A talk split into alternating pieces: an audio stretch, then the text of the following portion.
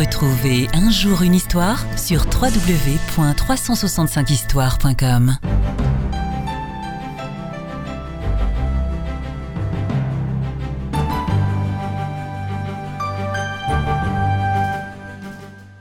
La cause du naufrage. Un navire s'était échoué sur une côte rocheuse. Le pilote avait cru se diriger vers le port, mais son bateau n'avait cessé de se déporter sur des récifs où il avait fini par se briser. L'armateur voulut rejeter la responsabilité du naufrage sur le personnel de bord. Mais il fut prouvé que le pilote était très habile, le capitaine au-dessus de tout soupçon de négligence ou d'incompétence. Le reste de l'équipage était pareillement sans reproche. À la fin, on découvrit qu'un passager, voulant introduire en contrebande un certain nombre d'objets d'acier, en avait caché dans sa cabine un poids considérable.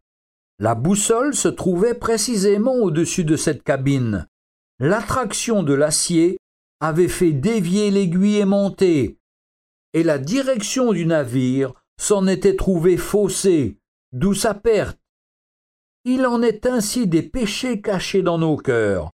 Ils causeront infailliblement le naufrage de notre vie si nous ne laissons pas la parole de Dieu dans sa pureté, avec son autorité reconnue sans partage, prendre possession de nos cœurs. Dieu ne veut pas d'un cœur partagé.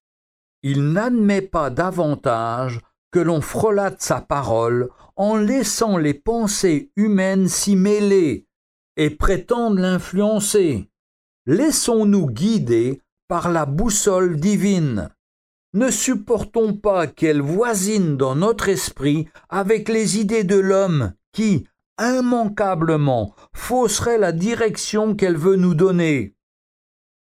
Dans l'épître de Paul aux Hébreux chapitre 12 et versets 12 à 13, il nous est dit Fortifiez donc vos mains languissantes et vos genoux affaiblis, et suivez avec vos pieds des voies droites, afin que ce qui est boiteux ne dévie pas, mais plutôt se raffermisse.